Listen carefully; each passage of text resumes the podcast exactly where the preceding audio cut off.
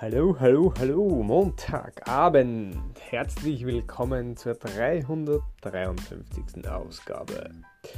Ja, zur heutigen Ausgabe habe ich was aus meinem beruflichen mitgenommen für euch. Und zwar geht es um die Psychologie des Zutrauens und des manchmal einfach Überwindens. Und zwar habe ich eine Kundin, wo man dazu mal vor mittlerweile über vier Jahren spekuliert haben und gesagt haben, ja, bezüglich Sport und Co. Es war psychologisch eigentlich nur gut, wenn wir ein bisschen mehr an unsere Grenze gehen würden und wir sagen, okay, wir sparen nochmal einen 50er irgendwo hin.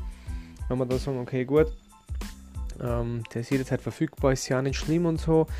Und das war damals echt so eine Bauchentscheidung, wo ich sage, ja, schauen wir mal, wie das so wird, aber notfalls tragen wir es ab und so. Die Kunden hat aber gesagt, ja passt, ich lasse mich darauf ein, ich probiere es einmal und schauen wir mal. Hat aber eher daran gezweifelt, dass das funktioniert.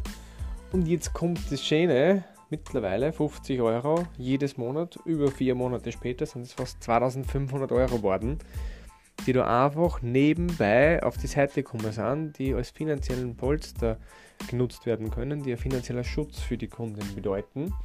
Und warum erzähle ich das? Die Kundin hat vor vier Jahren das sich nicht zugetraut dass sie sagt, sie kann monatlich diese 50 Euro auf die Seite legen. Das war sie eigentlich finanziell nicht ausgegangen, hat sie gemeint. So, es ist sie aber ausgegangen. Über vier Jahre, über 48 Monate mittlerweile, dass es jedes Monat Tag ein, Tag aus gegangen ist. Und da waren auch den oder anderen finanziellen Miseren dabei, kann man so sagen. Was möchte ich eigentlich damit mitgeben? Einerseits natürlich das Thema, ja, ähm, man kann oft ein bisschen mehr sparen vielleicht, als man denkt, wenn man sich nochmal dazu entschließt, dass man es tut weil man kreativere Lösungswege findet. Aber viel, viel wichtiger, dieses Thema ist umlegbar auf alles andere.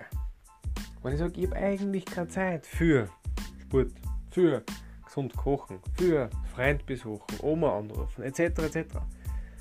Ist es oft so, dass mit einer Erinnerung, mit einem Anruf, mit dem nächsten Mal wieder anrufen, es trotzdem auf einmal irgendwie geht. Und ich glaube, dass so viel, viel, viel, viel, viel mehr geht, was wir machen wollen, als vielleicht eigentlich man sich zutraut. Das soll jetzt nicht hassen, bockt es so lange vor, bis ihr Burnout habt und dann kennst du nicht mehr. Nein, gar nicht.